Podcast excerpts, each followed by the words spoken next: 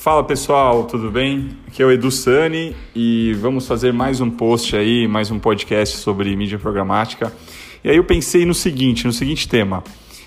É, dicas para escolher uma Trend Desk. Então, quais seriam as cinco dicas que eu daria para vocês, como clientes, é, como parceiros, para escolher uma Trend Desk, né?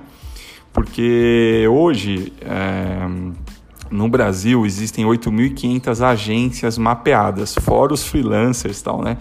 Trend Desk, há um ano atrás existiam 17. A gente tem feito um estudo que já passam de 30, né? Mapeamento das empresas do mercado. Então existem mais de 30 empresas já que operam ferramentas de mídia programática. Então, eu conversando com alguns clientes, surgem dúvidas, né? Como que eu contrato, como eu avalio uma Trend Desk que é bacana, que é legal, tal. Então vamos lá, cinco dicas para você escolher uma Trend Desk, tá bom? Isso vocês podem perguntar para mim também.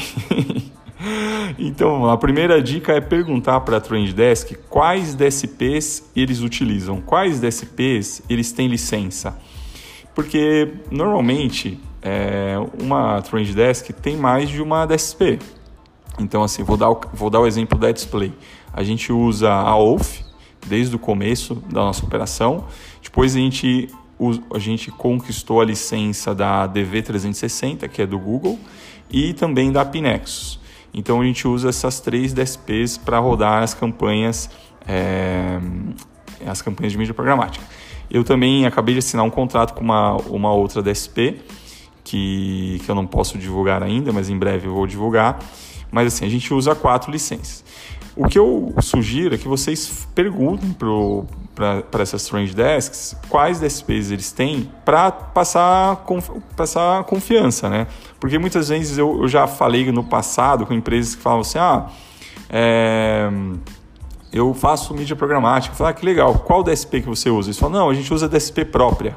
Eu falei, DSP própria? Mas como funciona? Ah, então eu não sei explicar muito bem porque eu sou da área de vendas. Ah, meu amigo, isso aí é, é enrosco, é rolo. É, o rolo!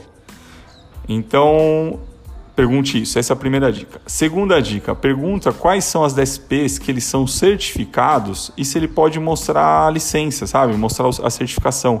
Porque para você para o time, para você conquistar um, uma licença da ESP, você precisa ter um número de funcionários certificados. Então, por exemplo, no, na DV360, o mínimo de pessoas certificadas são de cinco pessoas dentro da sua empresa tem que ser certificadas na DV.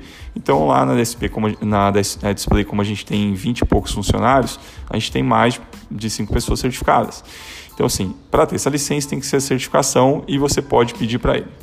Bom, outra dica é perguntar como são os relatórios.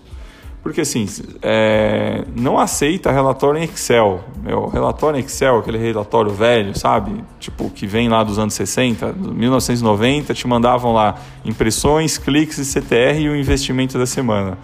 Meu, dá para puxar muito mais coisas com um relatório de mídia programática. Eu reparei alguma uma coisa agora, gente. Eu tenho um vício de linguagem paulista aqui, fico falando meu toda hora. E aí, quem não é de São Paulo vai falar: olha só, que. que... Parece o Faustão falando, orra, meu. Então é isso, eu falo meu mesmo. É... Mas peça um relatório que não seja em Excel. Fala, eu quero um dash online, eu quero conseguir ver os resultados aí online, eu quero compartilhar com o meu cliente. E já depois eu vou falar um pouquinho até de relatório num próximo podcast de quais são os principais KPIs que a gente pode acompanhar na, na mídia programática, tá bom? Bom, esse então já foram três pontos. Pergunte quais são as DSPs, se ele pode, segundo ponto, mostrar os certificados. Terceiros, como são o terceiro ponto, como são os relatórios. Aí o quarto ponto, como é o atendimento? Como vai ser o atendimento que vocês vão me dar? Porque o diferencial de uma Trend Desk para outra não são as licenças de DSP, tá? No, na minha opinião, licença é commodity. É obrigado uma Trend Desk ter pelo menos três DSPs. Na minha opinião, a diferença é o serviço. Qual é o serviço que essa empresa vai prestar para mim? E aí o atendimento é um dos principais. Então, eu quando era agência de publicidade, eu contratei uma vez uma Trend Desk eu investi 50 mil reais. Aí eu liguei, né, e falei, ó, oh, gente, tô com uma dúvida aqui no relatório e tal. Aí eles disseram o seguinte para mim, ó, oh, então, manda um e-mail e abre um ticket, porque o seu atendimento é via e-mail, não está contemplado o telefone. Eu falei, quê? Ele falou, é, não, não, não tem atendimento via telefone, você tem que mandar via e-mail. Aí eu falei, ah, é? Então tá bom. Eu mandei um e-mail com cancela substitui, cancelando minha campanha, porque eu falei, cara, eles não querem me atender o telefone. Então, assim, vou dar um exemplo na display. A gente atende, a gente atende via e-mail, telefone, WhatsApp. Se mandar sinal de fumaça e carta, a gente atende também. Porque o nosso diferencial é o atendimento. Então, assim, pergunta pro pro para sua trend desk como que vai ser o atendimento, né, para o seu futuro parceiro. Ó, vocês vão me atender a resposta é em quanto tempo, CLA? Vocês vão me atender por telefone, vocês vão me atender por e-mail, vocês me atendem por WhatsApp se eu precisar, enfim, tá? É, isso é um ponto muito importante, eu acho que é o mais relevante. E aí o último ponto, que é a quinta dica, pergunta quanto que é o investimento mínimo. Ah, quanto que é o investimento mínimo para eu fazer? Se eles disserem que é mil reais, cinco mil reais, oito mil reais, eu, Edu Sani, não faria. Porque eu sei que em mídia programática, cinco mil reais, seis mil reais não vai gerar resultado. Prefiro pegar esse dinheiro e fazer Google e Facebook ou fazer, sei lá, qualquer outra coisa. Mas em mídia programática existem vários pedágios no ecossistema. Existe o pedágio da Trend Desk, que vai ficar com uma porcentagem, o Tech Fee, que é da DSP, o custo dos dados, que é da DMP, dos, dos data providers, e a porcentagem que vai para o veículo.